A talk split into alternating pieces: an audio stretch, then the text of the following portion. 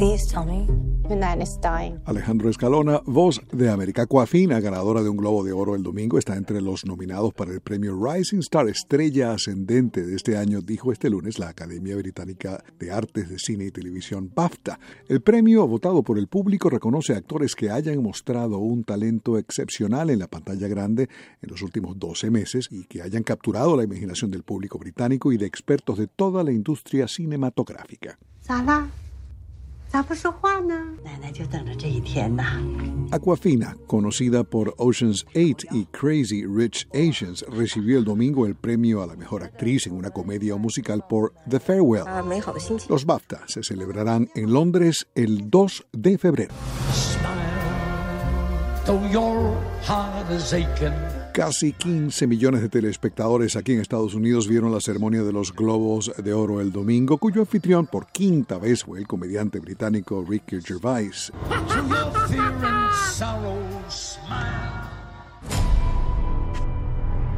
You have a brother in the second battalion. Datos preliminares de Nielsen. El lunes muestran que el evento transmitido en vivo por NBC fue visto por 14.770.000 personas, 6% menos que en 2019.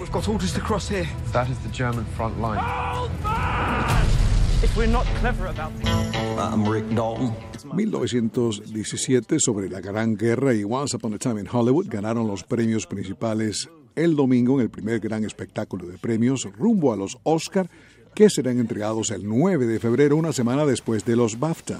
I love that stuff, you know, the killing. A lot of killing. Anybody order fried sauerkraut? Hello, it's Peter Spencer. En taquilla, The Grudge lleva 11.400.000 dólares en ventas en Estados Unidos para el comienzo de esta semana. The Grudge no fue bien recibida por la crítica.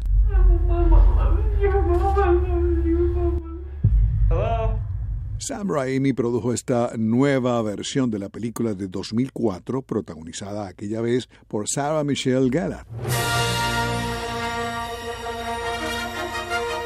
Star Wars The Rise of Skywalker de Disney fácilmente dominó la taquilla por tercer fin de semana consecutivo, recaudando 34 millones y medio de dólares para un total hasta ahora aquí en Estados Unidos de 450 millones.